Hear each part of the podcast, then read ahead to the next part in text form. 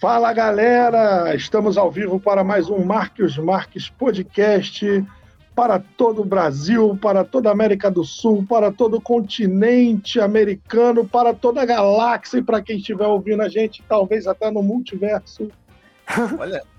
Hoje, com nosso convidado especial, Guga Noblar. É isso aí. E com Marcela Marques, minha irmã, que. Eu! Tá sempre aqui. Marcela, por favor, puxa o carro aí da nossa conversa, se apresente também. Fale aquele negócio que o que, que é importante, que, que virou tradição, o que, que é importante. O que, que, é importante? Não entendi a tua pergunta. Que que é importante? Não lembra, né? Os dois Não. últimos programas que eu falei que era importante, você, você puxou um negócio aqui e falou é importante e, e agora não ah, vai fazer. É o que? Se inscrever, dar like? Não, também, mas não era isso, não era ser sócio do Vasco. Eu te dei a abertura. Ah, pô, tá aqui, ó, ó, Você que tá ouvindo a gente no podcast ou você que tá vendo a gente ao vivo aí, é, ó, você já é sócio do Vasco? Tá? Porque a questão é o seguinte: não importa se você é vascaíno, se você não é vascaíno, porque o Vasco não vai deixar de precisar da sua ajuda por você não torcer pro Vasco, entendeu? Então não importa o seu time, seja sócio do Vasco, o Vasco precisa né? É mais Eu, te, eu, te, dei essa abertura é agora. É, é, muito importante. O Vasco precisa Porra. muito da sua ajuda. Eu acho que ninguém fez isso pelo Vasco até hoje. É a primeira vez que eu vejo alguém realmente fazer um pedido desse tipo. Pra... Se assustar, o Vasco é inusitado, é inusitado. Se você é fã, sou... se você é fã de Guga Noblar, prova isso sendo sócio do Então. Se você aí. odeia o Guga, também. Aí. Aí é melhor, é mais fácil. vai conseguir mais gente. Quando... E olha que eu sou Flamengo, eu sou rubro-negro, mas eu dou essa moral pro, mas vai fazer pro Vascão. Vai fazer o saco do Vasco. Nem a pau. Uai, nem, nem se eu ganhasse dinheiro. É, travou, travou a imagem, mas o som tá funcionando. O som tá funcionando. O importante é, é, o som. Dá uma travadinha aqui, né? Mas, mas tá, tá tudo certo. Deixa eu então, vou pedir aí para nossa galera. E aí? Para curtir, para curtir o nosso vídeo, para compartilhar com os amigos. E Exatamente. é isso aí. E, Porque, e é isso. Pra, compartilha pra... com os amigos. Compartilha com tá, os inimigos. Tá só, começando esse, tá só começando esse papo maneiro aí. Tá? E com o Google aqui a gente vai conversar bastante da carreira dele, das opiniões, etc. É, etc, muito etc. Bom ter, muito bom ter alguém desse tamanho aqui uh, batendo esse papo maneiro com a gente. E eu acho que ele caiu mesmo. Será que ele caiu? Sim. Será que é a primeira queda? Tipo, a gente falou do Vasco, é impressionante, né, sério? Se fala do Vasco. do Vasco. O convidado cai. É incrível. É incrível. O Vasco Caiu. atrai. Voltei, voltei. A gente falou, a gente falou do voltei. Vasco, coisa linda. Tá, é, tá vendo? Não tem como, né, cara? Não dá pra falar Vasco, é, você cai na hora. Acha, né? Não dá. Gente, é, não, não cometo mais esse, esse, erro. Seis pessoas. Cara, Thiago, de uma vez, num papum, seis pessoas. Coisa boa. Isso é um milagre. É, pois é. Agradecer, antes de começar o Guga, por dar essa moral pra gente, de estar tá participando com a gente. É o nosso terceiro programa, Guga. E, cara, tem um cara grande igual você aqui no nosso podcast, na terceira edição. Cara, é muita moral que você está dando pra gente. Muito obrigado mesmo. É... Olha aqui, ó, ó. Vamos botar os comentários aqui, ó. O Jordão falou. Fala, Tiagão. Aí, fala, Jordão. Escreveu meu nome errado, mas tá de boa. Coisa linda.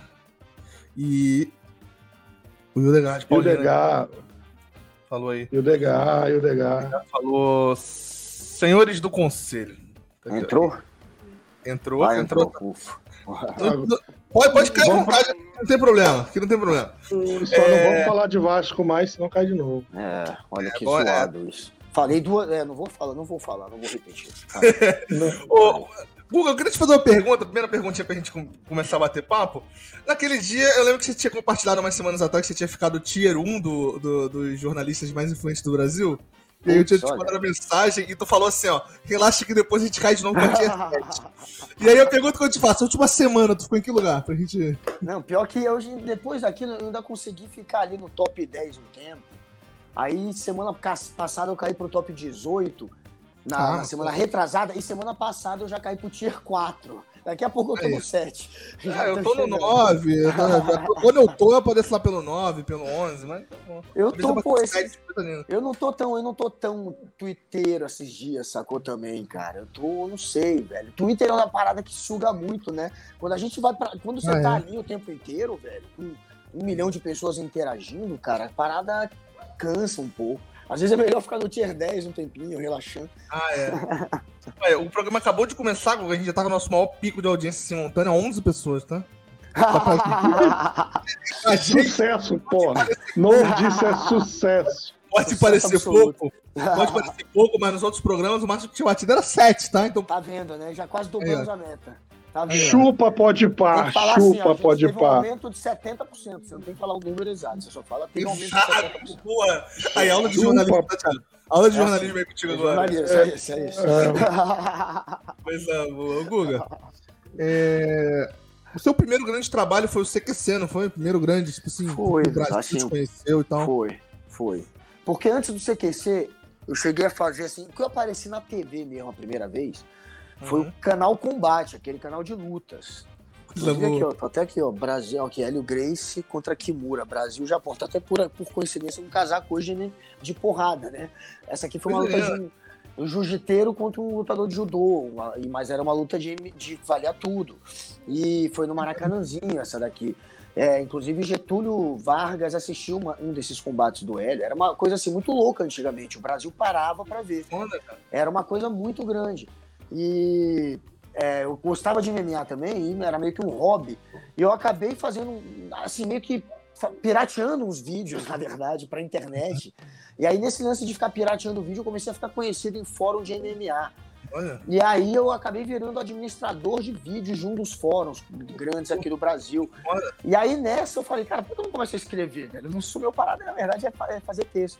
E aí eu comecei a fazer uns textinhos também e, e sugeri pro Terra pro portal, pro Terra Magazine, que era do Bob Fernandes e ficava dentro do portal Terra, para fazer um texto lá semanal de MMA. Ninguém na mídia grande dava ainda espaço. E aí eles deram. Foi em que ano mais ou menos, não? Isso eu tô falando 2008. Aí, 2007, 2008, eu comecei a. É, 2008 isso. E aí eu comecei a escrever ali no Terra, é, todo de graça, cara. Fazia um texto por semana, toda sexta lá. Toda sexta eu escrevi um textinho de graça para os caras sobre MMA. E aí eu fiquei sabendo que tinha sexta-feira, que era o texto mais lido do portal inteiro, do Terra. Às vezes era o texto que eu fazia. Aí eu falei, porra, por que vocês não deixam. Eu tenho um blog diário, mas aí vocês vão pagar uma grana, óbvio. Não dá para ficar fazendo de graça. E aí perguntaram se eu tinha fonte, se eu ia ter notícia todo dia de MMA. Eu não tinha fonte nenhuma, cara. Eu só conhecia porque eu via. Eu não conhecia ninguém do meio, mas eu falei que ia ter notícia todo dia. E os caras me deram espaço. E acabou que tudo deu certo. Fui atrás de, de, dos lutadores, já conheci logo de cara o maior assessor de imprensa dos caras que já me deu todos os contatos. Eu, já, eu dei muita sorte também. E, pô, depois de três meses nessa, o Sport TV me liga, o Marinho, que fazia o Sensei Sport TV, e me chama lá para fazer o Sport TV, é, MMA, para fazer lá o programa, lá no Rio de Janeiro. Eu acabei mudando pro Rio. É, e aí eu fazia o Terra e o Sport TV. E depois eu acabei indo pro Combate indo pro Globo também para fazer uma coluna de MMA no Globo, que eu fiquei anos fazendo, e pro canal com, é, Combate, que é um canal de lutas. E nesse canal é a primeira vez que eu apareço mesmo, tá ligado? Então, assim, tinha uma galera que me conhecia do MMA. Cê, só que era, um era repórter lá no, no MMA? No, no, no Não, combate? no combate eu fazia. Eu tinha um programa lá que era tipo o Fantástico deles, era um programa de reportagem que tinha um monte de matéria. Era a revista eletrônica deles. Sim, e tinha sim. uma parte que eu entrava para eu dar minha opinião, cara. Então eu ficava, eu tinha três minutos para falar o que eu quisesse. Eu arrebentava o UFC direto. Então, assim, eu arrumei muita treta com o lutador, com o próprio UFC. É, eu arrumei umas confusões pro canal Combate ali. E, e, meu, e, esse meu comentário ficou, ficou bem conhecido ali também. Então, é, foi a primeira vez que eu realmente apareci na tela. Eu, eu era completamente. Eu não tinha jeito nenhum, assim. Aí tu, foi pro CQC, aí tu foi pro CQC porque alguém falou, pô, ele, ele dá. Ele, se ele não. tem coragem. se ele tem coragem pra falar, falar de lutador de MMA, ele não vai ter coragem de falar da cara de político? Isso, Mas na né? verdade, a galera do CQC nem. Foi, foi outra. O Bob, que, o Bob Fernandes, que é um grande jornalista, vocês devem saber quem é. O Bob Fernandes, ele. Já não sabe, me... não, mas eu sei. Bob Fernandes é foda. É um dos maiores jornalistas do Brasil. Eu fácil. não conheço ninguém. É sério, Bob não ninguém. Joguem aí no YouTube, Bob Fernandes, tá o vídeo dele semanal, que, porra, é o melhor vídeo da cidade que tem na internet toda semana. E ele é, é um puta jornalista. Ele foi um dos que fez a Carta Capital, junto com o Minocarta. É, ele já passou por todas as grandes redações. de todos os jornais tu é, veja, tudo que você pensar, Jornal do Brasil, ele é muito bom, o Bob. E o Bob que me colocou lá no Terra, e aí acabou abrindo esse espaço, eu fui pra TV, pro Sport TV, por causa desse, desse lugar que ele me deu. E ele que me indicou um dia pro Tais.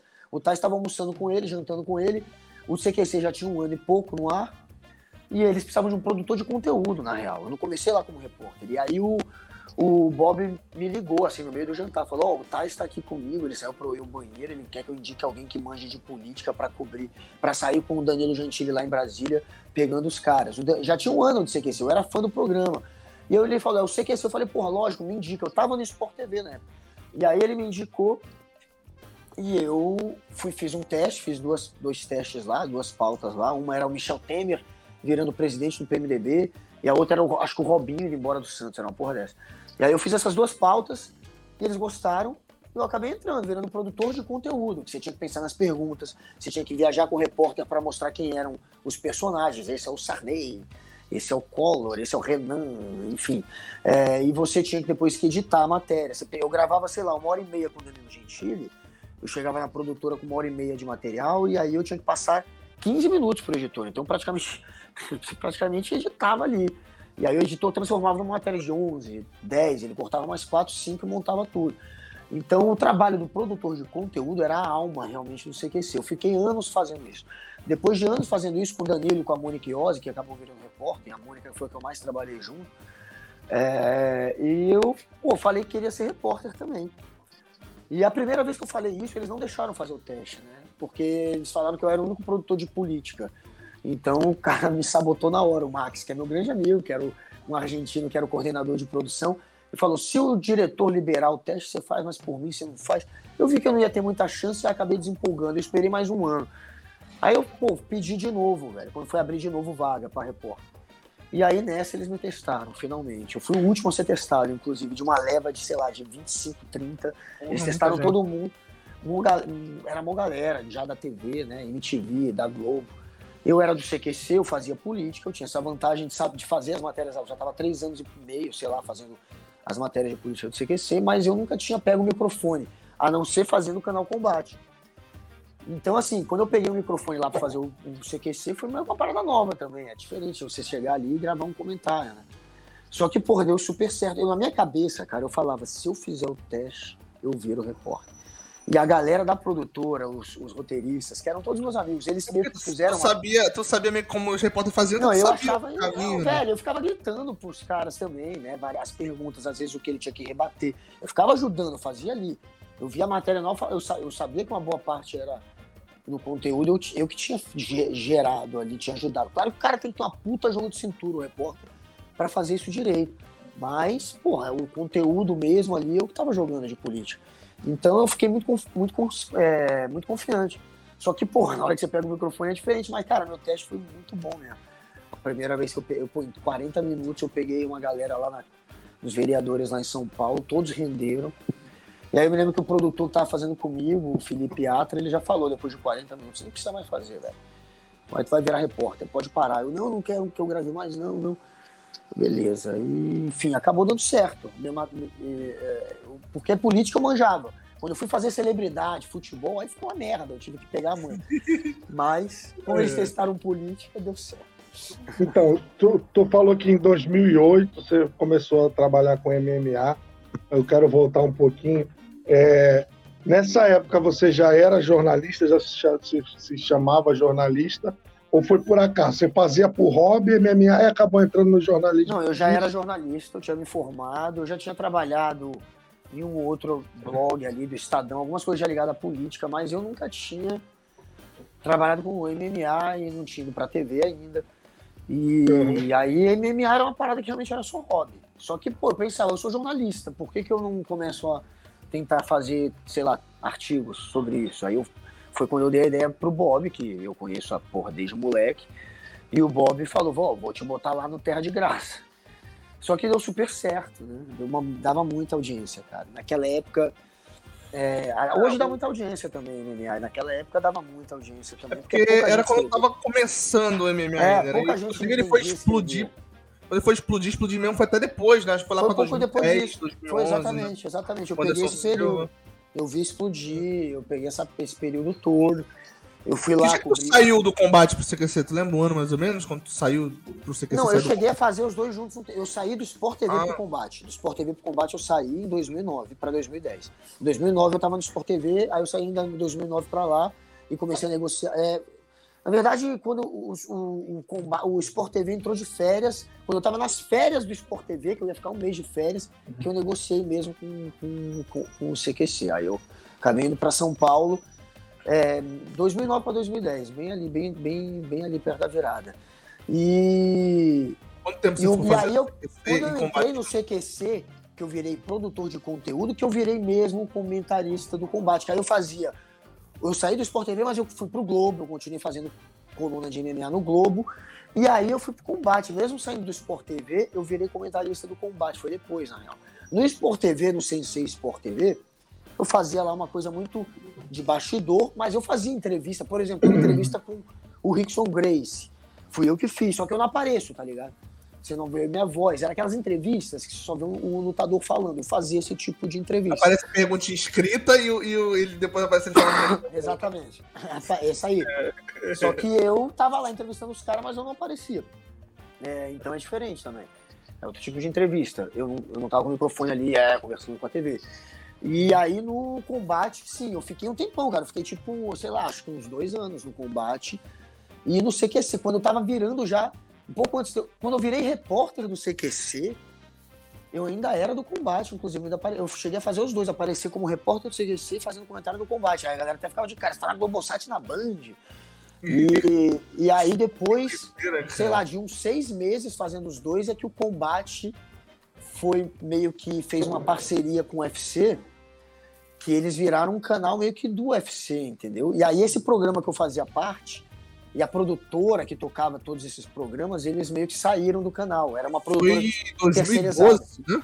Foi é, 2012, por mais ou aí, menos. por aí. É, por aí. O UFC, até então a transmissão era da Rede TV na época, né? Aí ela vai pra Globo, inclusive. Não, ela vai pra Globo até antes disso, só que ela vira meio que parceirona mesmo no combate. Mas ela- quando ela foi pra Globo e eu, fazia combate, ela já tava lá. Eu mantinha o pau no UFC com o UFC passando no canal. Só que depois de um tempo, a parceria ficou ainda mais.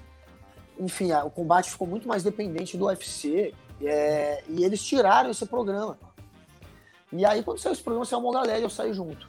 E eu já tava fazendo na época o CQC, então assim, eu também falei, ah, tudo bem, tipo, eu vou é, me focar só no CQC mesmo, tá? Eu tinha virado repórter. E depois eu acabei fazendo a Liga, outro programa da Band. E aí, depois do CQC, né? Em 2015. Em 2016, aliás, que eu fui fazer a Liga. Eu saí do CQC em 2015. Eu não fiz o ano de 2015. Aí, em 2016, eu fiz a Liga.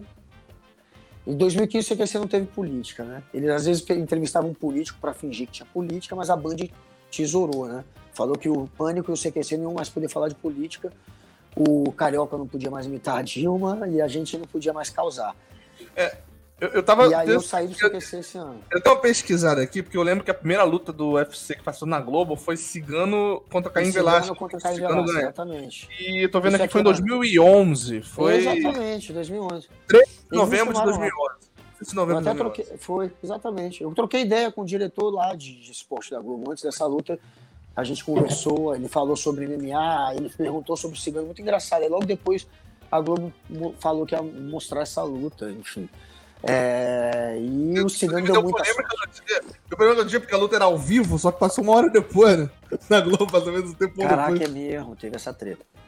Inacreditável. Todo mundo achou que ia ser ao vivo e não foi.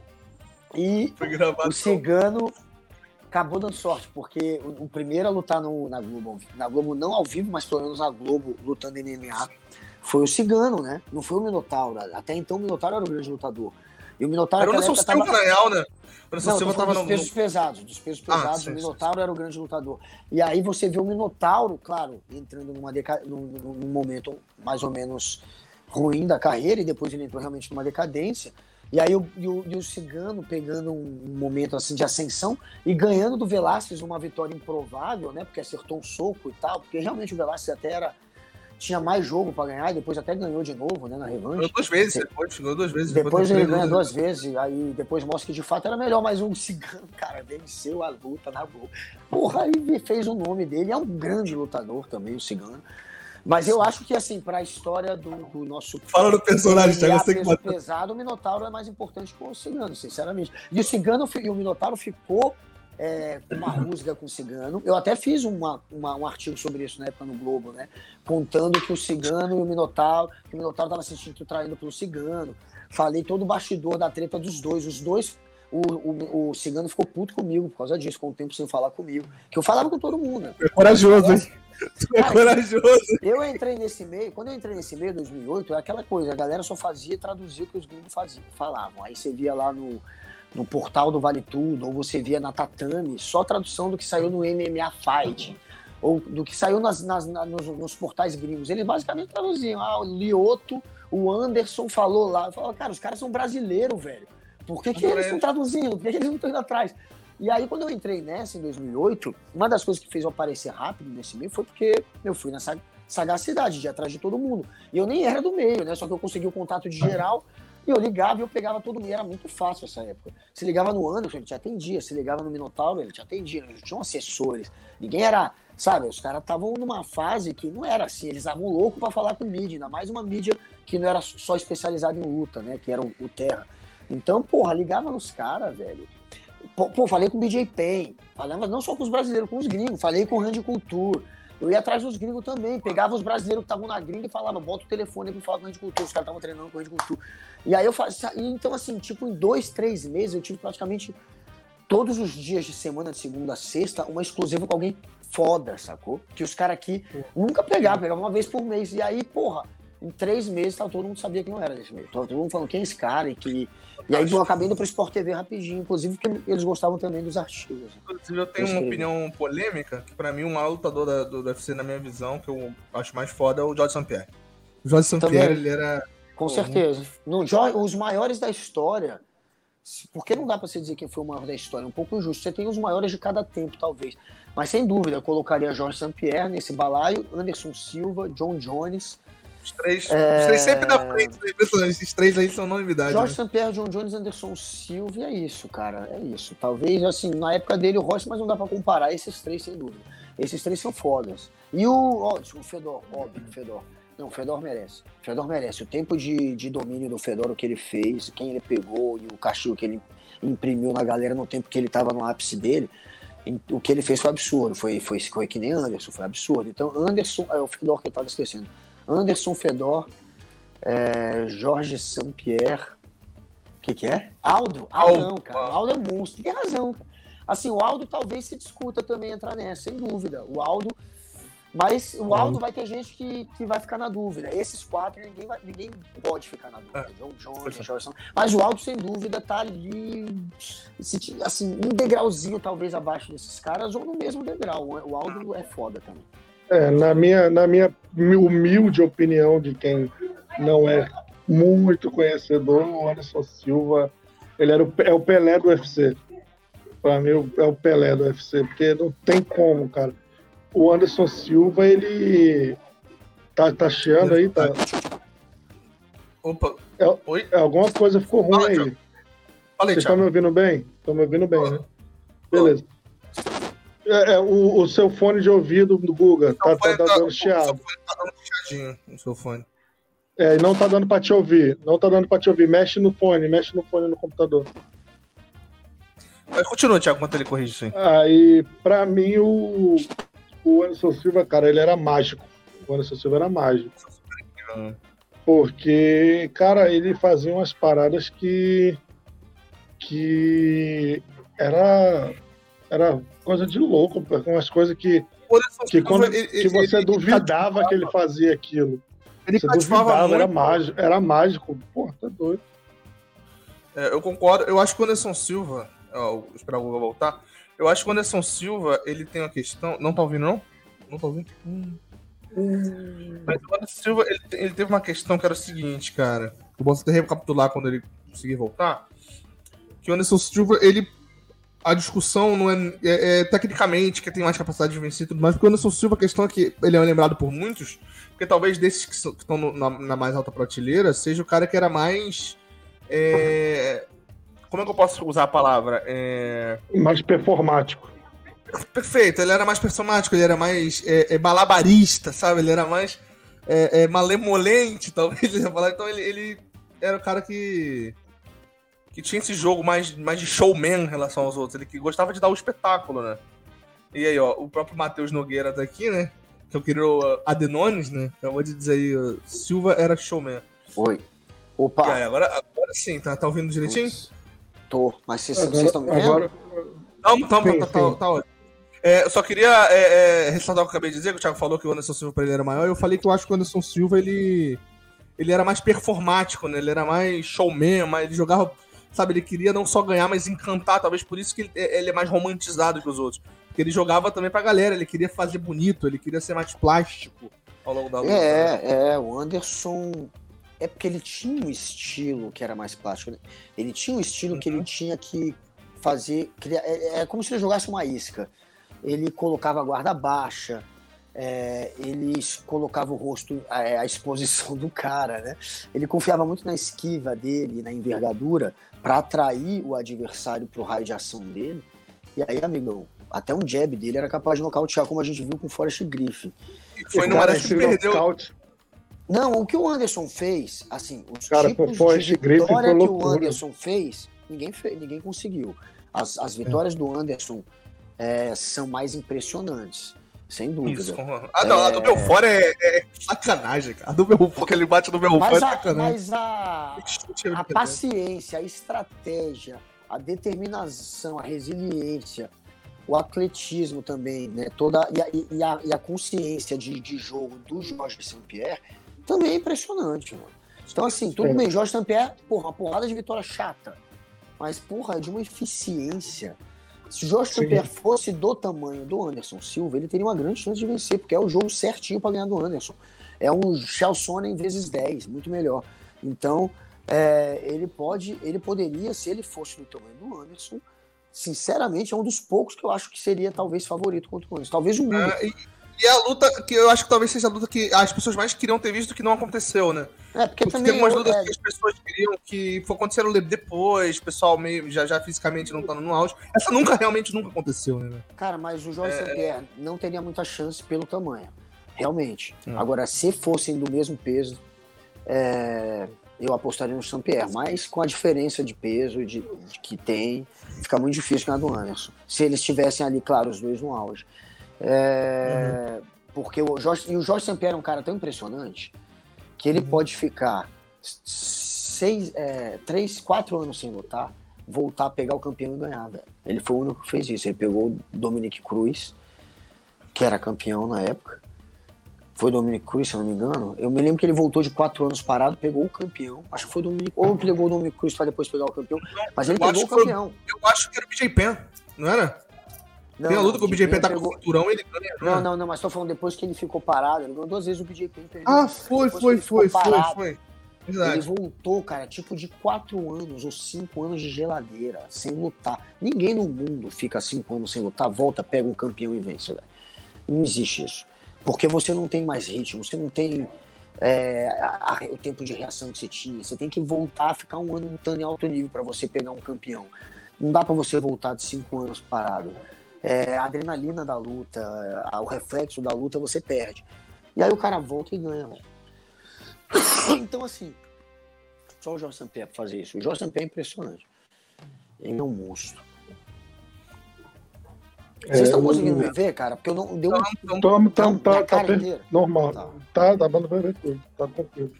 É, pelo que eu tô vendo aqui, acho que era o Carlos Conde que tá aparecendo Foi, aqui. foi, talvez o Conde. Não sei, cara. Vê quem foi, foi. o campeão quando ele voltou depois de é, é, é porque acontece, ele luta tranquilo e ele para em 2011 e é, no começo de 2011 e volta no final de 2012 para enfrentar o Conde. Não, não, Faz mais não, quatro não, não, não, não, não, não.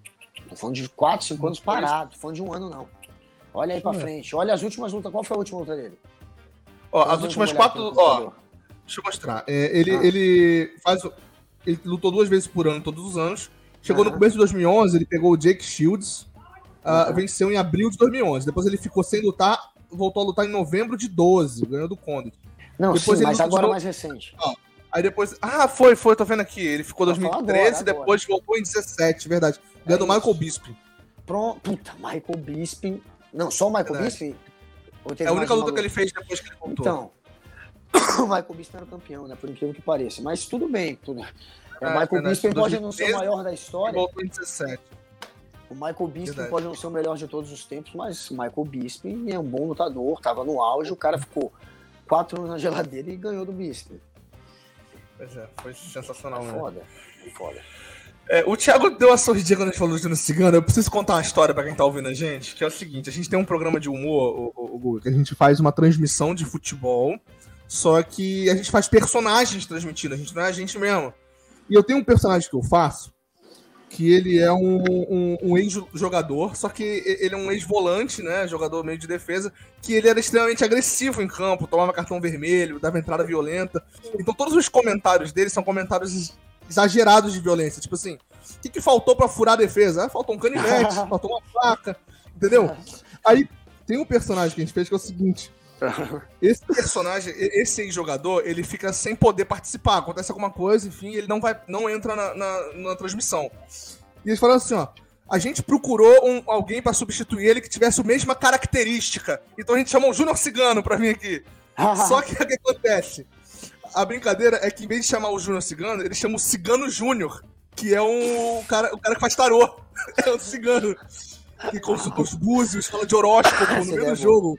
Aí é ele, ele riu pra caramba quando falou do, do Júnior Cigano. Ideia é. É, porque, porque é o Cigano Júnior. E o Cigano Júnior é engraçado porque a Marcela inspirou esse personagem dela no Milton Cunha, da Globo.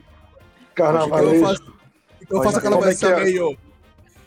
Eu vou jogar aqui os búzios para ver qual é a chance de vitória do time do Flamengo. Vai ser um jogo difícil do Flamengo. o Thiago morre de rir. Ele morre de rir. Cara. Boa. Boa. É muito boa, bom. boa. Uma boa ideia essa. Uma boa ideia. A gente Eu vou- transmite jogo assim, sempre fazendo É, personagem. Aleatoriamente, é muito. E É aleatório, a gente nunca programa nenhum jogo, a gente chega um dia antes e fala, bora fazer tal jogo? Bora, e faz. Vamos pra cima. É, é bom. E, e, tipo, o, o- o bacana é que a gente faz sem compromisso, é só, de, só pra gente se divertir. E, por exemplo, nossos, nossos, nossos participantes, né, que são os comentaristas, o intuito é que o personagem deles nunca fale sobre o jogo. A gente, a gente come... Só quem fala do jogo é o narrador, que sou eu, que eu narro o jogo. É, é pique de rádio e fala tal. É, e, e o resto só entra pra falar qualquer Falar coisa. É, tem um que é um socialite, ele só entra pra falar de moda, ele entra pra falar de, de preço de coisa. de- O meu favorito, o meu favorito Pô, comentarista de é boa. arbitragem. E o comentarista de é arbitragem é um, o comentarista de arbitragem é um ex-árbitro puto, ignorante. Puta foda. E Puto de ele tá é- sempre puto. Eu quero, eu já tô curioso pra ver, velho. Essa ideia é boa mesmo, é diferente. Thiago, e, e o repórter de campo? A, ideia ideal do repórter de campo. O repórter O de nosso, rep- o nosso repórter de campo é um repórter que nunca tá no campo. É incrível. É campo. Ou tá incrível. preso, ele tá preso no engarrafamento, ou ele, Ele tá em tá preso em lugar. garrafa. É, a, a ulti- a última transmissão que a gente fez, o jogo ia ser em Minas, foi Atlético Mineiro e Flamengo pela Copa do Brasil. É, a gente fez durante a transmissão como se ele tivesse chegado no aeroporto, atrasado, aí ele se dirigindo até o estádio. Quando ele chega no estádio, que é no final do jogo, acabou o jogo, ele chega no estádio, ele descobre que ele pegou o avião errado para São Paulo e ele estava indo para a Arena Corinthians. Ele chegou na Arena Corinthians no final do jogo, que era, no- que era em Minas. E acontece muita coisa. Ele, ele pega engarrafamento, ele, ele, ele, ele cai de moto. com, com, com, um entregador de delivery, ele para na casa do cara pra entregar delivery. É bom pra caralho. É, é pra- muito bom, bicho. Não, isso é muito bom. É, essa é um nonsense incrível, é um nonsense cara. Vou maravilhoso, assistir, cara. vou assistir. É um nonsense delicioso. Pô, quando quando É, tiver porque- a próxima transmissão, eu te mando pra, Avisa, pra, pra dar olhada. Aviso. Cara, Mas é, o- Cara, cara, é incrível. Foi a, a, a que a gente não conseguiu fazer, a gente ia fazer Estudiantes de Fortaleza, só que não rolou porque eu tive um- vários problemas no- durante o dia e não consegui chegar para fazer. E a gente ia fazer Estudiantes de Fortaleza no Castelão. Cara, o nosso repórter de campo ia ser, ia ser abduzido. Tinha várias paradas que a gente já tinha não spoiler colocado. porque a gente vai reutilizar as coisas, mas, pô, ele Cara, cara, vai ser mas- abduzido. Ela vai ser abduzido, Cara. Ele é abduzido de dentro do estádio, cara. É, é muita loucura, A velho. vez que ele chega no estádio, ele é abduzido, é maravilhoso, cara. Porra do caramba. Genial. Thiago, É, eu queria fazer uma pergunta, se o Thiago quer fazer alguma pergunta primeiro? Não, pode fazer, que eu queria, a, eu pergunta vem de acordo com o que ele fala. Daqui a pouco a gente vai, daqui a pouco a gente vai entrar na seara do pânico, tá? Mas antes disso, eu quero te perguntar qual foi a matéria mais maluca que tu fez no CQC, cara? O cara que tu fala, cara, olha isso. Pode ser uma resposta que algum político deu, ou alguma matéria não, engraçada. Porque, porra, matéria maluca teve um monte, né, velho? Aí eu fico pensando, é foda. O que teve de matéria? Foi a mais maluca, aquela que fala, não, tem que. É essa. Cara, assim, se eu for. Porque teve a matéria que eu paguei mais mico, teve a matéria que foi a que a gente talvez tenha criado uma provocação maior com os políticos, que foi muito inteligente também, que foi muito louca. Tem vários, talvez, é, Como é o mico da gente colocar isso. Vamos pra essa. Não, mico mesmo, assim, de me sentir mal, velho. De falar, caralho, por que eu fiz essa merda, essa matéria? Na verdade, foi porque eu fiquei constrangido, velho. Foi, ficou ruim, tá ligado? Foi quando. é foda, mano. Quando eu fui fazer uma matéria pra que o final da matéria, simplesmente a última entrevista era o Pelé. Fui para os Estados Unidos. E eu terminava entrevistando o Pelé. E aí ah, a gente teve uma ideia genial, eu e o produtor. Na verdade, foi, foi, nem foi muito minha ideia, mas eu topei, eu achei ok. Que, ah, vamos pegar aquela música dele, ABC, ABC. e aí vamos fazer uma paródia. Aí a gente criou uma paródia ridícula, tá ligado? E eu tinha que fazer o Pelé cantar, mano. Eu cheguei com o Pelé cantando ABC, ABC, todo americano tem que eu só quero aprender. Aí tinha uma. Cara, é, esse era o refrão. Aí tinha uma letra, assim, que eu não consigo lembrar, que era muito ruim. E eu não consegui fazer o Pelé decorar quase nada. E aí ele ficou, aí ele ficou meio constrangido tentando ser gente boa, mas ele não conseguiu cantar. É, velho, tipo, eu ficava pensando, eu tô com o Pelé, meu irmão. É o Pelé, cara. Porra, tinha que fazer uma pergunta. Tá tanta coisa boa dele, eu né? falar de futebol, de Maradona, de qualquer. Não, eu tô falando ABC, não. caralho. E aí depois, é, e aí nessa matéria ainda teve um outro momento. E teve um outro momento nessa matéria que eu, que eu fui lá na concentração da seleção, que ia ter o jogo da seleção, o Pelé tá lá era Brasil, sei lá quem, aí tava, porra, seleção, velho. Lucas Moura tava naquela época no time, não sei se ele ainda tá hoje. Uhum. Tava seleção, não, velho. Seleção. E aí eu cheguei com essa. Aí eu tinha. Primeiro que eu já devia ter parado aí, porque antes do Pelé eu cantei essa merda com a seleção. Tá?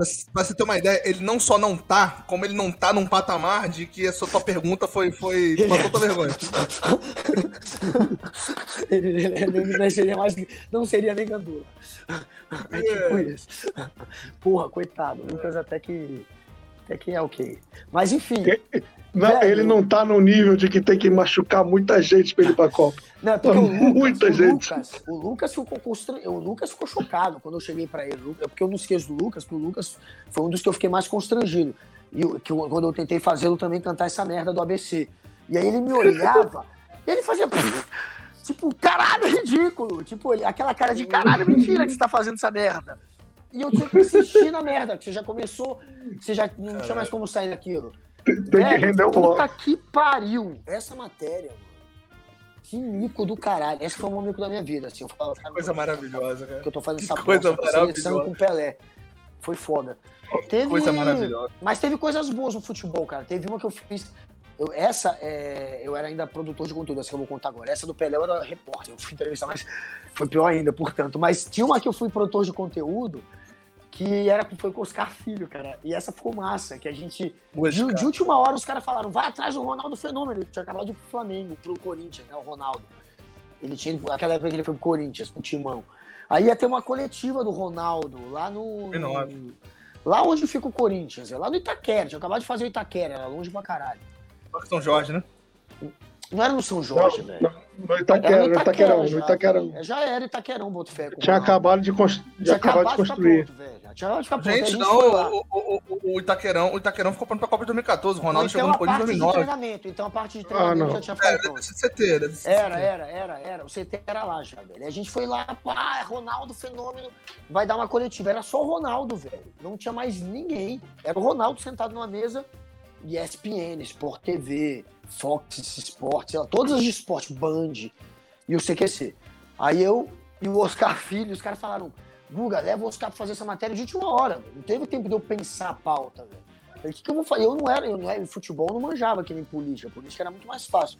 Eu sentava e conseguia criar uma pauta rápida. Agora, futebol, falei, caralho, Ronaldo, o que eu vou fazer? Eu cheguei na produtora, eu falei, eu tenho que ter uma ação com o cara, né? Eu tenho que criar alguma ação. Aí eu fiquei olhando pra produtora, o que eu posso levar pra, pra brincar com o Ronaldo? Aí eu vi que tinha uma balança, velho. Eu pensei, ah, ele tá meio gordinho, eu peguei a balança. Aí eu vi que tinha uma bomba ninja, velho. Aquelas bombas que você joga no chão e sai fumaça. Pá!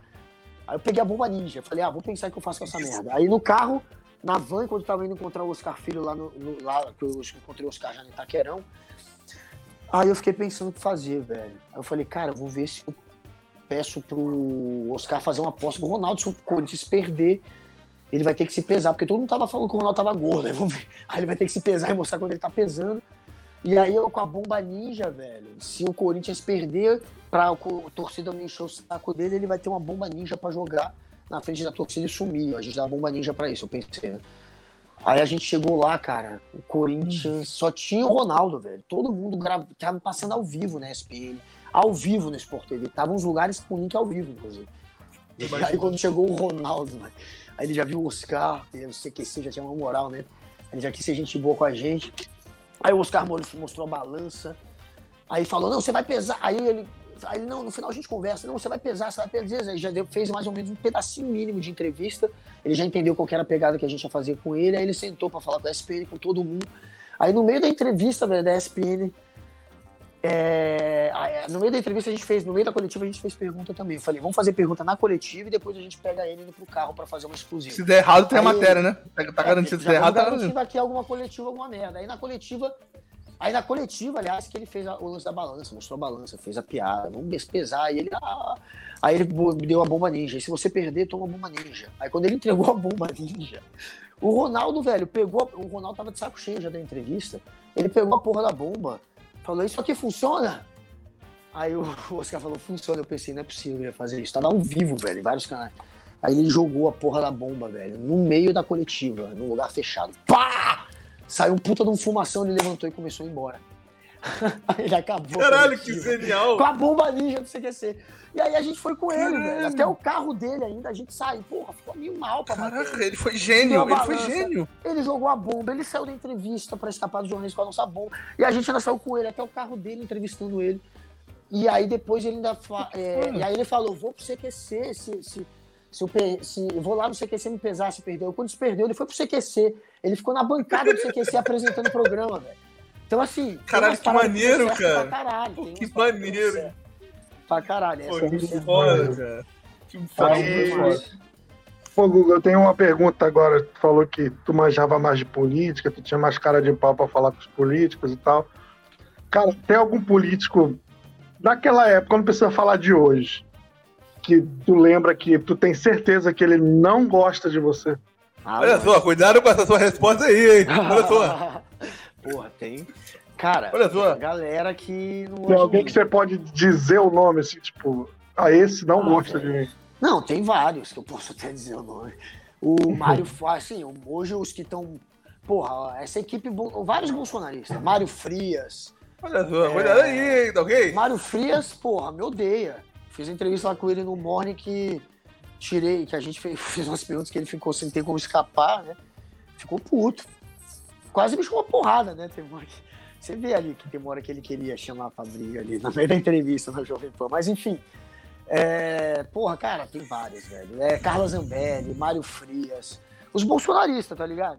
Daniel Silveira, uhum. porra. O Daniel Silveira retardado que ficou preso, ele quebrou meu celular, né, velho? Ah, eu, eu fiquei sabendo dessa parada aí. E também foi, foi até o Frota que te defendeu? Foi, o Frota até me defendeu com ele depois, o Frota pagou um sapo pra ele. Mas assim, Carlos Jordi, mas assim, tem uns assim que eu acho que nem me odeiam, tipo Carlos Jordi. Tem uns que ficam só querendo surfar, querendo comprar briga comigo na internet, porque é bom para eles fazerem marketing em cima dos militantes deles. Então, fica, sei lá, Carlos Jordi, o, o, o Felipe Barros, esses caras eu acho que eles nem me odeiam, mas eles ficam querendo arrumar treta comigo. Eles sabem que os, os seguidores odeiam, então é melhor é, exatamente, falar. É. Os seguidores odeiam. E aí eles ficam nessa. Cara, a, a família é boa, assim, o Bolsonaro, como eu já entrevistei ele um zilhão de vezes, eu até eu, tinha Eu, queria que você emendasse, já emenda na, na, na, na, pergunta, nessa história, da onde surgiu o cérebro mofado, por favor. Já, já emenda tudo aí. É, velho, no início do governo Bolsonaro, ele tweetou, ele fez um comentário falando dos, dos artistas, que ia tirar dinheiro de artista, blá, blá, blá, meio que ameaçando. Aí eu falei, você vive falando aí que a galera é mumateira, mas você vive ameaçando a galera com dinheiro e tal, com, querendo querendo, enfim, é, alinhar o pessoal na base da, da, da, da, da chantagem do dinheiro. Eu fiz um comentário desse, assim, em cima de um tweet dele. É, na verdade, não foi nem para ele que eu respondi. Ele fez um tweet que eu só repassei para os meus seguidores, falando: Ah, o cara que fica usando o dinheiro de mamata agora fica querendo usar dinheiro para chantagear artista, para ver se a galera para de criticar ele. Eu fiz um comentário assim. É, isso não é coisa de quem, sei lá, de quem, de quem usa o Estado a seu favor. Eu fiz um comentário desse. Mas não que eu, eu fiz uma pergunta retórica, não era para ele responder, eu fiz isso para meus seguidores. Aí ele respondeu, velho. Deu, cara, deu 30 segundos. A primeira pessoa que respondeu isso que eu fiquei machucado. Eu botei isso no ar, velho, deu nem um minuto, deu 40 segundos já tinha um cara respondido. Você está errado. É... Não, errado, seu cérebro mofado. Olha só, você tá errado aí, ô cérebro mofado. Mas não, Esse assim. cara tá fazendo no meu Twitter, mano. Olha só, cérebro mofado aí, tá errado. cara, foi muito rápido. Ele não me segue, tá ligado? Eu não entendi nada. Falei, como é que esse cara respondeu tão rápido? Presidente, velho. Só, você está errado aí, ô cérebro mofado. O cérebro ok. Isso foi muito no início do. Então, assim, eu fui um dos primeiros jornalistas a ele insultar mesmo, né? Agora ele insulta todo dia um. Mas depois que ele foi eleito, eu fui um dos primeiros, né? Porra, eu, comprei, eu fui um dos primeiros. Então, eu comprei briga com o bolsonarismo, na real, há muito tempo. Na verdade, acho que com o Olavo. Não foi nem com o Bolsonaro, foi com o olavismo, né? Uma matéria do CQC que eu fiz que eles ficaram putos em 2014. Desde então, meu irmão, o Olavo pegou minha foto, jogou no Facebook dele Aí o cara tentou me bater na matéria, jogou meu microfone no chão, né? Ele falou que o que tinham feito comigo ali, aquela agressão, devia ser feito com mais jornalistas. Aí botou minha foto. Desde então, mano, esses Minions estão enchendo meu saco. E antes de serem Minion mesmo, não eram só o Vista. Desde 2014 eu tô nessa treta. Então, Pô, mas... pra eles. Vamos te dar um. Se, se, se, essa galera tá revoltada é porque eu tô fazendo meu trabalho bem feito. Óbvio, um... é muito bom, cara. Eles me promovem pra caramba, esses caras. Que isso. Você acha que eu quero que eles gostem de mim, esses loucos da cabeça? é ótimo eles me odiarem.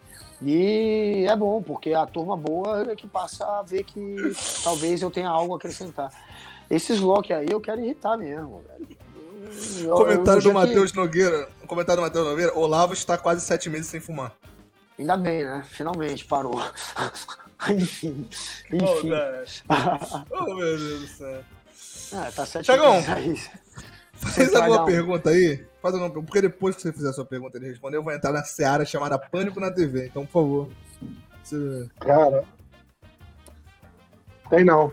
Não. Porque minha pergunta é sempre de acordo com o que ele vai falando. Entendi, perfeito. E você eu vou. Tá onde, primeiro... Nesse momento, ele tá na. Eu moro no Rio de Janeiro, moro no centro do Rio. Ah, tá. E o Thiago mora onde, Thiago? São Luís do Maranhão, deitado numa rede na é, varanda por isso de que casa. eu me liguei. Isso aí é coisa de quem tá, meu irmão, no lugar bom, velho. Isso é coisa de quem tá em cidade boa. Do Nordeste, geralmente. É, aqui eu tô de boa. É. Tu tá agora em São Paulo, é isso? O, o... Cara, eu tô tá... em Sampa, velho. Tô aqui, eu fico de segunda a quinta. Aí sexta, vou... quinta tarde eu vou pra Brasília. Aí é por causa do morning, né? Tu é. fica aí por causa do morning, né? Por causa do morning. Coisa boa. Tem esse trato aí, de eu ficar aqui de segunda a quinta. Aí sexta, quinta à tarde eu vou pra Brasília. Sexta eu faço o morning de Brasília. Segunda, seis da manhã eu saio de lá e chego aqui às oito. Hoje foi esse dia terrível. Eu cheguei aqui, tô quase virado. É o pior dia, cara. Dia. Imagino. E tu ainda tem um compromisso mais tarde, né? Pô, ainda tem um encontro aí com uma galera Isso. de trampo aí, daqui a pouco. Aí é, aí é dose, hein, cara. É foda, velho. Eu tenho que acordar te... da manhã. Eu queria te perguntar, tu, tu fez o pânico na TV ou foi no rádio que você botou que Não, fiz no é... rádio. Mas é porque no rádio, no rádio é... eu também fiz vídeo, né, agora. Porque o programa agora, o, o, o pânico agora, tá mais ou menos tudo. Né? Hoje em dia é meio que tudo, mas é rádio. Enfim. Ah, é, mas eu fiz vídeos. Eu cheguei a fazer alguns eu, vídeos. Eu lembro que viralizou. Eu lembro que viralizou uns anos atrás, acho que foi até na época da eleição, em 2018. Você discutindo com um cara que também era bolsonarista, que defendia arma, e viralizou um monte de. Até eu, eu, a única coisa que eu lembro dessa discussão é que alguém falou que ele não tirava roupa para, pra alguma coisa, pra, acho que era pra transar, que ele não tirava roupa. Como é que era um negócio ah, assim? Caralho, era tu, mesmo, né, velho? Tu lembra disso? Porra, lembro, lembro. Não, lembro, mas assim, Ué. lembra. Tem, tem. Cara, ah. é. Mas quem foi mesmo esse daí, velho? Tô tentando lembrar, cara, mas era um cara que, eu já defendia. Fiz tanta discussão, cara. Coisa lamentista. Cara, eu só lembro disso, cara. Que você falou que o cara não tirava roupa pra transar, mas engraçado pra caralho. Eu já, fiz, eu já fiz muito debate com essa galera louca, né, velho? E. Puta, eu até esqueço quais são, cara. Porque é foda, já foram vários. Né? Mas teve, teve. Você foi, você foi fixo do, do Pânico por um tempo? Mas o Pânico, o que que era? Eu, eu era da rádio, aí eu fazia, entrava toda quinta para falar, uhum. por, sei lá, 30 minutos de política, e eu fazia uma matéria por semana. Eu tava começando a fazer, cara, matéria por semana de política pros caras. Porque antes eu só falei, eu fiquei anos falando só. E aí depois, realmente, eu também fiquei algum tempo, quando eu ia para São Paulo, eu ia lá e tal, mas eu ficava fazendo de Brasília toda quinta. E aí depois, eu passei a fazer, além de ficar falando toda quinta, 30 minutos, eu passei a fazer esses vídeos meio CQC, cara. Só que, só que foi na época que eu tava também fazendo um pouco o Morning, o Morning já começou a me chamar pra lá. Então eu não fiz muitas dessas, mas tem umas matérias que eu fiz também pro Pânico, estilo CQC, pegando os caras ali no Congresso Nacional e zoando, sacou? Tem, se você procurar, você acha. É... E era pra eu estar fazendo isso pro Pânico neste momento, só que eu acabei indo pro Morning para fazer o Morning enfim, de segunda a sexta mesmo. E aí eu tô nesse esquema, eles me trazem para cá e aí eu posso me mandam embora na sexta, na quinta tá. Entendi. E eu fico aqui de segunda a quinta e sexta eu faço de Brasília, é isso, é esse trato. Eu vou ficar pelo menos um ano ou dois fazendo isso. Aí eu vejo depois. Uma perguntinha relacionada ao Jovem Pan que você é um cara que. A Jovem Pan é, é, é uma empresa que ela se orgulha de, de, diferente de outros veículos de comunicação, de ter um, um editorial, de, de, divulgar a forma como o seu editorial pensa, e você é um funcionário da Jovem Pan que tem uma opinião política que diverge, de certa forma, do editorial geral da, da, da, da rádio. Isso já te trouxe problema? Não, não, vou pedir pra você falar nada sobre a rádio, sobre o lugar que você trabalha, que isso não é ético, mas já, já te trouxe problema você ter um pensamento que vai contra uma linha editorial da, da Jovem Pan? Não, lá vai na um Jovem Pan Lá na Jovem Pan, na real, eles me deram espaço por eu ter esse pensamento diferente. Foi, né? Lá eu consegui o espaço. Mas, de fato, em outros meios, me fechou. Eu tive um monte de porta fechada nos últimos anos, porque o bolsonarismo acabou dando muito poder para uma galera muito extremista, muito desqualificada, que eu não represento. Então, claro que a, a, grande mídia ela acabou, você vê vários, em várias grandes mídias, em todas, e você tem alguém que representa esse pensamento hoje, que vai acabar assumindo junto com o bolsonarismo. Porque é muita gente desqualificada, né, cara? Vamos ser honestos. É uma galera que não teria espaço se não tivesse um presidente de extrema-direita no poder, esse pessoal é. extremista. Então, assim, teve lugar que, eu, que teve porta fechada. Na PAN, não, na PAN tive a porta aberta. Né? Foi o contrário, eles querem alguém é, para, enfim, para bater de frente com quem faz esse discurso muito é, pró, enfim, pró-governo, pró-extrema-direita. Eles querem um contraponto, eles me chamaram porque eles sabem que eu, que eu faço um contraponto aguerrido. Eles me deram esse espaço lá, isso aconteceu, né? Eu posso falar de fato o que eu penso. Você vê que eu, pô, não, não, não tem. Eu não, eu não me prendo lá, cara. Se você acompanhar lá, você vai ver que eu realmente pego pesado com o Bolsonaro, sacou? Eu falo o que eu penso mesmo. Então, assim, acabou que eles, precisam, eles precisavam de alguns, eu sou um desses, né? De, de gente para contrapor, eu tô lá. Eu acabei, acabou que na Jovem Pan eu, eu, consegui espaço. Agora, em outras mídias, cara, o que eu tive de porta fechada, sem dúvida. Por ter esse, essa, essa imagem de ser um cara, enfim, que é muito crítico ao Bolsonaro, que bate muito de frente com o governo, claro que isso me fechou muita porta. É, eu, é. Só, só, um parênteses a respeito, vou deixar o Thiago fazer a pergunta, só um parênteses, mas não vou nem perguntar. É, eu fui no evento, quando eu morava em São Paulo, que o mestre de cerimônias era o André Marinho, né? Também é da, da, da, da Jovem Pan. E eu aprendi a imitar o Bolsonaro com o André Marinho. Eu lembro do momento que tava eu, o André Marinho, ele tava imitando o Bolsonaro também, eu ficava, olha só, você tá me imitando aí. Ele, não, não, quem tá imitando é você. Olha só, sua imitação precisa melhorar. A sua tá horrível, tá ok? Cara, era muito bom. Você manda bem. Eu aprendi, eu aprendi vendo a imitação dele, vendo ele imitar, os trejeitos que ele fazia pra imitar, eu, eu tenho uma é facilidade é maior pra cara. aprender a imitar vendo outros imitadores do que claro, a própria claro. pessoa. É bizarro. Bom. Eu aprendo mais com, com, os imitadores do que com, com, com a pessoa. O Marinho é sangue bom, o Marinho é sangue bom, cara. Ele, ele, ele parece um cara bem maneiro. Converse... Só conversei com ele naquele dia mesmo, depois eu não tive mais contato. Não, eu tenho, eu tenho uma relação com ele legal. O... Inclusive, o André Marinho querendo você aqui. Thiago, não faz tua pergunta. É, aí, mas de novo uma pergunta sobre política e tal, sobre sua opinião. Muita gente fala sobre eleitor do Bolsonaro que se arrependeu de votar no Bolsonaro, gente que votou e não vota mais. É, você, como já trabalha com política há muito tempo, assim, algum político para você, você tinha aquela imagem dele, pô, esse cara deve ser isso, esse cara deve ser aquilo. E quando você viu ele trabalhar, viu o trabalho dele, falou, pô, esse cara não é isso aí. Pô, me, me, me, me, me decepcionei com tal político, ou tal pessoa que chegou ao poder depois. Aconteceu já com vocês? Não, a gente se decepciona, assim. É, porque eu não tenho um olhar muito romantizado da política há muito tempo. Quando eu era moleque, eu tinha mais, né? É, eu achava, por exemplo, que o Lula poderia fazer um governo que ele não precisasse se alinhar tanto com os políticos fisiológicos, com o centrão, aquela coisa mais romântica. Eu acreditava, ah, o Lula, porra, o cara líder popular que ele é, ele pode, além de ter uma base forte, que a esquerda já tinha, o PT era muito grande, ele pode conseguir ali alguns partidos de centro-esquerda, um PSDB da vida, uma parte que seja, talvez uma parte do MDB, mas não precisa se alinhar de fato com o centrão. Ele, é, eu, eu tinha essa visão mais romantizada. E quando o PT acabou, enfim, fazendo aquele governo é, meio burocrático, se unindo com os de sempre, que foi o jeito que ele contou para governar, obviamente, mas comprando muito apoio político, o mensalão de fato existir, aquilo me decepcionou em algum grau. É óbvio. É...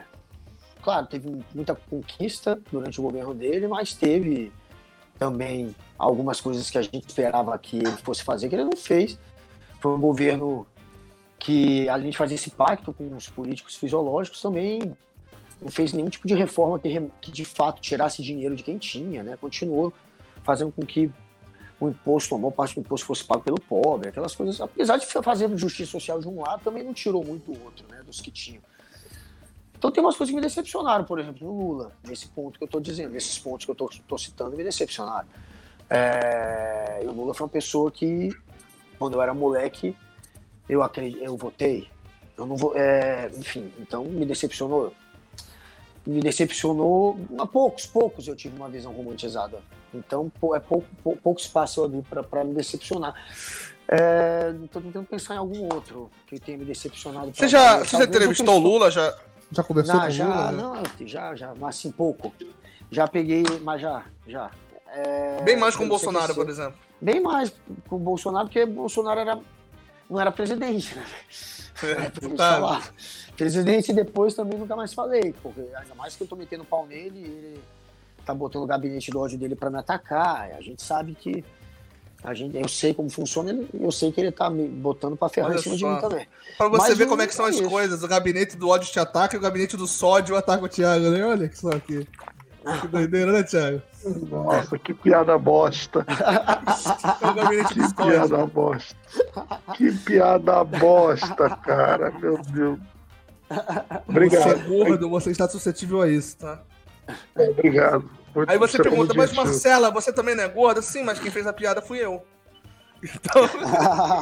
então pode, então pode. É, sobre isso. Gabinete é. do soja é foda mesmo. Vou usar um dia. Vou usar um dia pra zoar algum brother. Pode usar, pode usar. Ai, cara. É, é, é, e agora, a gente falou, você falou que o Lula tal te decepcionou e tal. Algum político te surpreendeu? É, eu contei a decepção que eu tive com o Lula, né? Mas óbvio que não estou querendo dizer que não teve coisas boas, teve coisas boas. Não. Agora, o claro, governo claro. que realmente me, talvez me surpreende. Cara, tem políticos que me surpreendem. É, geralmente aqueles que você desacredita, né? Que você fala, cara, e de repente você vê ele tomar uma posição em defesa da democracia, sabe, em defesa dos direitos humanos, você fala, porra. Hum. Por exemplo, Alexandre Frota mesmo, que tava comigo lá. Querendo ou não, por mais que o Alexandre Frota a gente possa meter o pau em várias coisas que ele já fez, ele hoje Cuidado! Cuidado de meter o pau! Fiz por querer, fiz por querer. Além. é, o Frota. Qual é o negócio? ele tem um lance, assim, ele tem umas posições hoje muito loucas, né? De defender, de várias políticas de defesa de, de, de mulheres, de direitos humanos, umas coisas muito à esquerda. Você fala, caraca, é do Frota isso. O Frota, que era do Bolsonaro, que veio do bolsonarismo, que hoje é um dos maiores críticos do Bolsonaro. Então, assim. Esse comentário os, do, do Matheus que surpreende. O Matheus acabou de fazer um comentário inacreditável. O Alexandre Frota foi uma enorme surpresa. uma, uma surpresa realmente veiuda. A surpresa. Não, é impressionante mesmo. Latente, tu diria latente? Latente, latente. latente é boa. Cara, cara o, o Frota é uma, é uma parada que ele é, um, ele é uma pessoa pública, ele é um deputado federal, em que qualquer pessoa que voltou ou não já pode ter visto o pau dele por aí. É, é incrível. Então, provavelmente já viu. Vamos corrigir, mas provavelmente já viu? É, pode ser. É inacreditável, cara. Eu não quero pensar nisso porque eu conheço o Frota. Eu não quero pensar que eu já posso. Eu já vi, né? Eu já vi. É só um Google. Tu não, pode, tu não pode pensar que é só um Google, né? Que é só um não, Google eu já vi. Eu, eu já vi, porra. Uma vez você acabou vendo um pedaço do, do Frota. É. Você pode ter mudado, mas por alguns minutos você acabou vendo. Então, realmente. Tu pode ter nível de intimidade. Clicou no. E, e, o Gabigol que viu. Vídeo, assim. do cara, não dá. Não, e o Gabigol que viu debaixo da mesa, né? É, do Gabigol é um pouco pior. Gabigol é inacreditável. Ai, cara, Essa história é foda. Cara, incrível, Frota. Tá, cara, Frota. Tu lembra, tu lembra do, do, da eleição de 2018, quando tava tendo aquela. A, a, o Globo News apurando as eleições? Que começaram. A, o Thiago deve lembrar disso, né?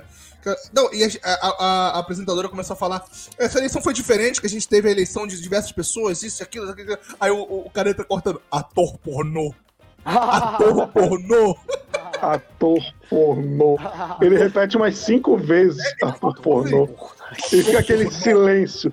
E fica aquele silêncio na bancada, assim. Sensacional. Ele fica repetindo, porque ele acha que ninguém entendeu o que ele tá falando do Alexandre Frota. Ator pornô os políticos tradicionais perderam a eleição, mas vieram pastores, majores, comandantes, então a, a, gente não sabe o que que, o que que eles pensam exatamente. ator pornô também. Ator pornô. Nós teremos, nós teremos muito ainda que analisar aqui, porque que bizarro. Né? O Alckmin também surpreendeu, cara. O Alckmin agora tocando Claro, teve uma rusga dele. Tudo, nada é só porque a pessoa é altruísta, né? Todo mundo tá pensando em ser umbigo em algum grau, né? Claro que o Frota migrando contra o Bolsonaro tem uma motivação política, pessoal também, mas o, mas enfim, essas coisas surpreendem. O Alckmin mudando pro lado do Lula, por exemplo, por mais que seja também uma maneira de se vingar do Dória, se vingar do PSDB de São Paulo, é, cara, ele ele tá é um gesto impressionante, né? Ele, ele virar o mês do Lula né? e, e fazer esses discursos que ele tem feito. Alguns discursos que fogem daquele, daquela, daquela imagem de chuchu, discursos né, mais emotivos, com, uma, com caráter é. né, mais de esquerda, assim, que chama, né? Como a torcida, né? Ele tá surpreendendo também. Não, e ele é...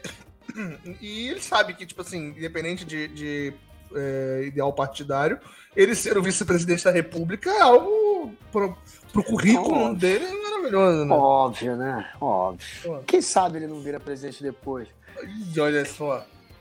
Pô, é, pode ter uma jogada. Eu, eu, não acredito que o Lula vai tentar uma reeleição. Eu acho que ele não tá vindo mais pra tirar o Bolsonaro. E pode ser que o Alckmin seja a jogada, né?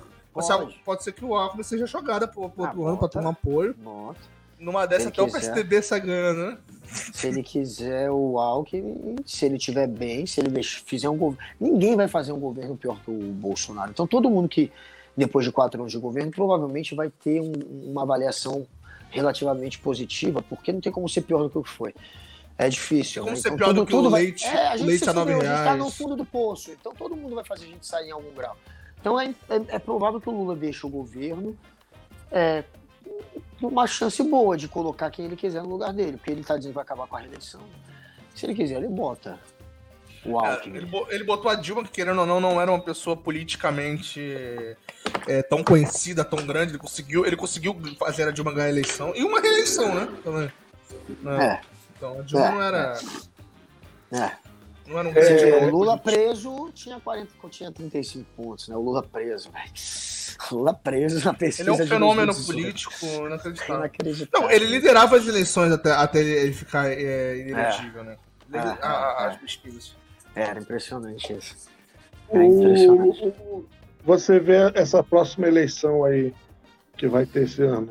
O, você vê que é Lula ou Bolsonaro, ou você vê é. que tem como chegar ao Ciro, por exemplo? Possível, possível. Essa eleição é a primeira vez que a gente já sai com a pesquisa espontânea, que é aquele voto cristalizado, os eleitores que já decidiram. Que a primeira pergunta que é feita numa pesquisa eleitoral, a primeira de todas é espontânea. Eles perguntam sem apresentar nada. Assim, antes de falar qualquer coisa, eles perguntam quem você vai votar, sem falar não, não. Você fala Lula, Bolsonaro, 70% já fala. Isso nunca aconteceu, cara. Você tinha que apresentar a listinha. Você não tem esse voto cristalizado. O voto espontâneo não, é muito difícil mudar. Tanto que o Lula está com 38% de espontâneo, 36%, já há 6, 7 meses, não muda. Bolsonaro subiu de 20 para 26, né? Subiu um pouco, mas não cai. O que eu quero dizer é que não cai. Não vai cair. A gente já tem 70% praticamente dos eleitores decididos. Isso não vai cair, velho. Então não tem espaço para terceira via. Deixa, deixa eu te fazer uma pergunta. Deixa eu te fazer uma pergunta. A gente sabe que não tem espaço para terceira via, eu concordo com você. A não ser que alguém mije na bandeira do Brasil. Bolsonaro apareceu mijando na bandeira do Brasil. A não sei que aconteça algo muito inusitado, improvável. Sim, sim, sim. Senão já era, velho. Não, mas aí deixa eu te fazer, deixa eu te fazer uma eu, pergunta eu em cima disso. Se o, se o Bolsonaro mijar na bandeira do Brasil, ainda vai ter maluco que vai ter é. É verdade. É, é, verdade. É verdade. É, deixa eu. Deixa eu é, o, o, próprio Donald Trump já, já deu uma declaração na época das eleições que ele fala: se eu tirar uma se eu atirar em uma pessoa na quinta, na quinta avenida, eu não perco um voto. O Donald Trump disse essa frase. É, é bizarro. Bolsonaro é mais ou menos isso. Mas deixa eu te fazer uma pergunta. Você Sim, acha que não tem espaço para uma terceira. Você acha que não tem espaço para uma terceira via? Eu concordo com você. Concordo totalmente. Mas deixa eu te perguntar: se aconteceu alguma coisa daqui até a eleição e um dos dois não for candidato, ou o Lula por algum motivo ah, não é tá. candidato, ou o Bolsonaro por algum motivo não é candidato. Você acha que tem chance de a rejeição de um, a rejeição de outro eleger um terceiro? Ou, tipo assim, não. se um não tiver, o outro ganha? Não, acho que ah, o Bolsonaro teria chance de perder. O Lula, eu acho que venceria. Ah, vamos pelas pesquisas, né? Vamos pelas, pelas pesquisas. Se a gente for pelas pesquisas, o Lula ganha de qualquer um e o Bolsonaro pode perder do Ciro tranquilamente no segundo turno. Tranquilamente. O, Bolso, o anti-bolsonarismo a rejeição do Bolsonaro está acima de 50%, está em 54% agora, já teve 60%, é, impossibilita ele vencer uma eleição. Qualquer um que for no segundo turno contra ele pode vencer, principalmente o Ciro. É, então é óbvio que para o Bolsonaro ele precisa baixar a rejeição dele. É aquela matemática simples. É, se você tem mais de metade de rejeição, você não vai ter os, os votos necessários para ganhar uma, uma, eleição majoritária, que é um contra o outro no segundo turno. Acabou. É, isso é o básico da, do básico. Então, Bolsonaro com 54, velho, qualquer um pode vencer dele, especialmente o Ciro, no segundo turno, fora o, o Lula, óbvio. É, e você, se você tivesse que dar um palpite assim de porcentagem no seu no teu filho de quem acompanha isso diariamente, a chance de, de, de acabar em primeiro turno para tu hoje, tipo. Ah, é 20%. É 25% talvez, mas eu não creio muito acho que tem um quarto de chance aí no máximo. Porque, claro, pelas pesquisas hoje, a chance seria até maior de acabar no primeiro turno. Se a eleição fosse hoje. Hoje. Perspectiva pode hoje. mudar. Perspectiva pode mudar, mudar até lá. Ou uma mais de dinheiro do Bolsonaro na, no, na galera. O antipetismo que vai ser explorado ainda. Que vai acabar reavivando o antipetismo na galera ainda. O fato também da, da pirâmide social, a base do eleitor do, do Lula ser quem recebe até um salário mínimo, é exatamente quem a gente sabe que vai ter um número grande, muito maior de abstenção em brancos do que o que está se mostrando nas pesquisas. Nas pesquisas está todo mundo dizendo que vai votar. Parece até que não vai ter branco e nulo. Mas no dia lá da eleição vai ter gente que não vai ter como ir votar, tem, por uma série de motivos. E isso geralmente pega o eleitor mais pobre, que é a base do Lula. Então o Lula deve perder votos, sim. Deve perder uns dois, três pontos aí. É, só de eleitor, talvez, que não vai votar. Além disso, o Bolsonaro deve crescer uns pontinhos. É, hoje, nos últimos, se você analisar as últimas quatro, quatro meses, o Lula sempre baixou um ponto nas pesquisas, né? Do Datafolha. Então, assim, é, é, é, insignificante um ponto, mas se você. Mas se, se, isso acontece por quatro meses, acontecer pelo quinto mês, isso é uma tendência. O Lula está baixando um pouquinho.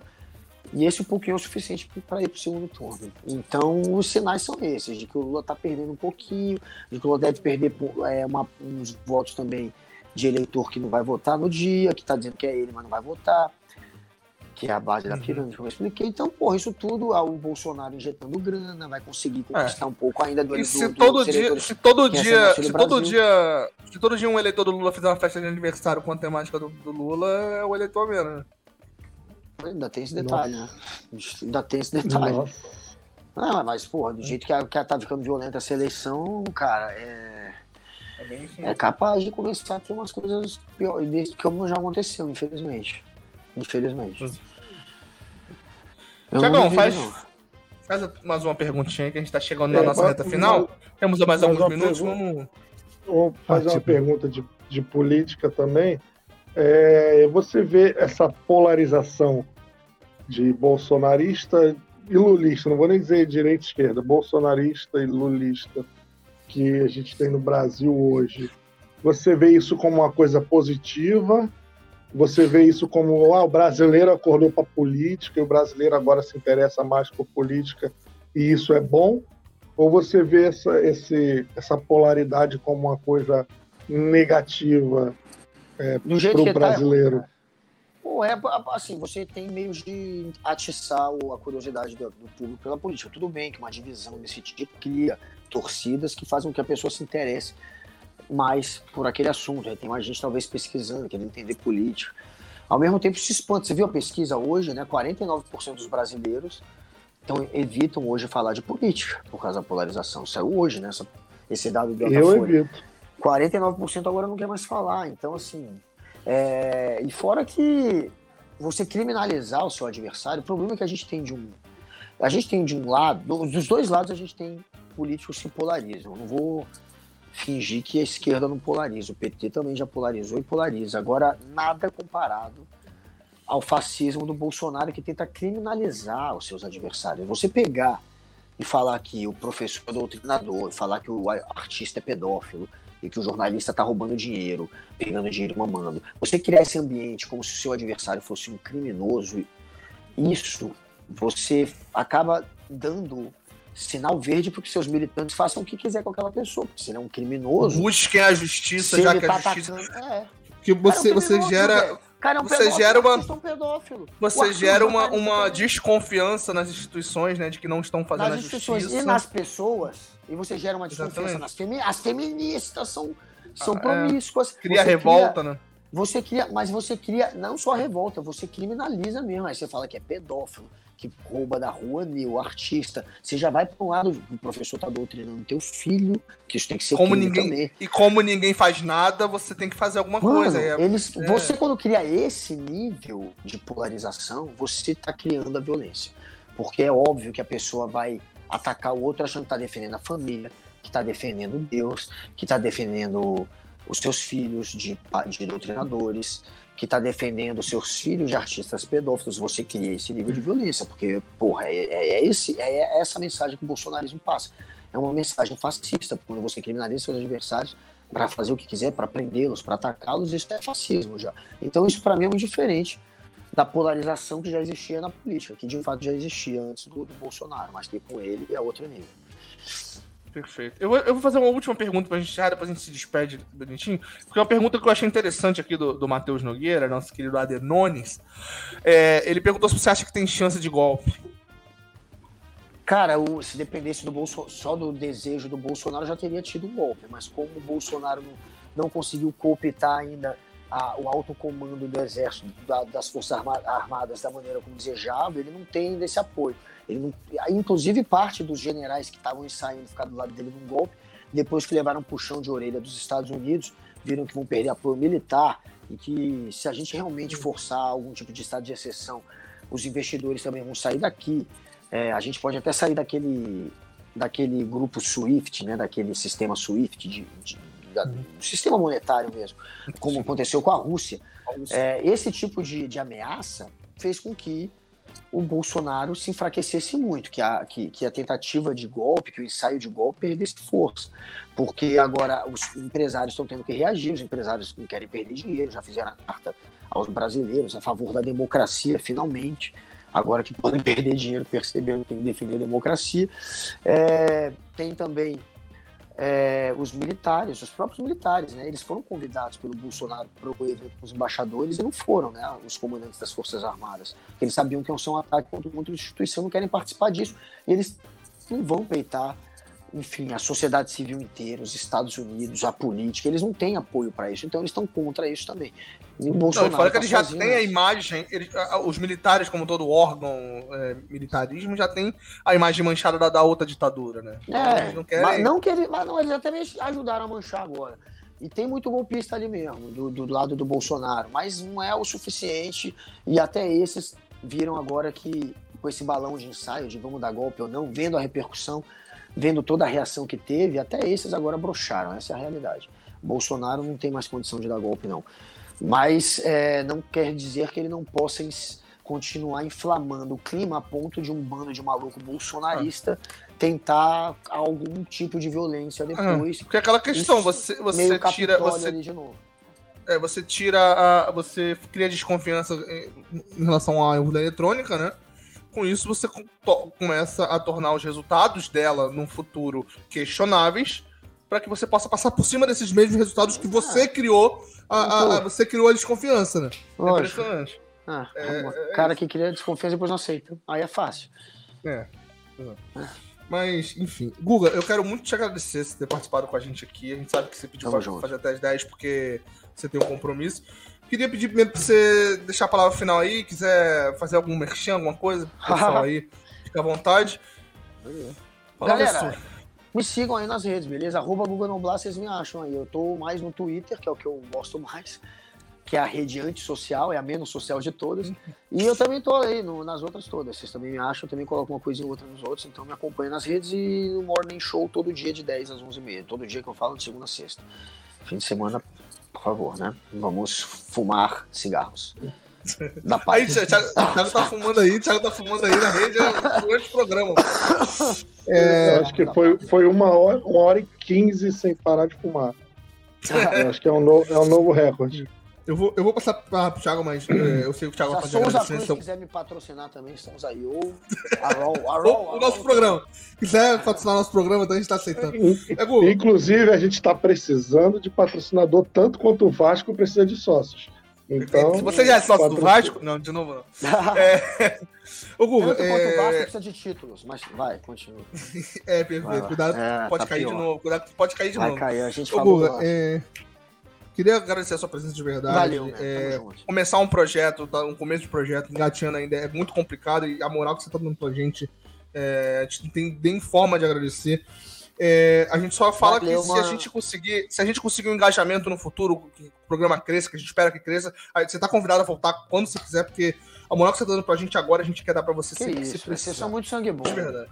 Muito obrigado. Marcela, Thiago, vocês são muito sangue bom. Quem acompanhou me sigam nas redes e outras vezes estarei aqui também. Manteremos essa ponte sempre, porque somos todos amigos aqui e estamos na luta pela informação. Estamos juntos. É Tiago, a palavra é sua. Então, queria agradecer a todas as pessoas que acompanharam, as pessoas que comentaram e colaboraram com perguntas e com comentários aí.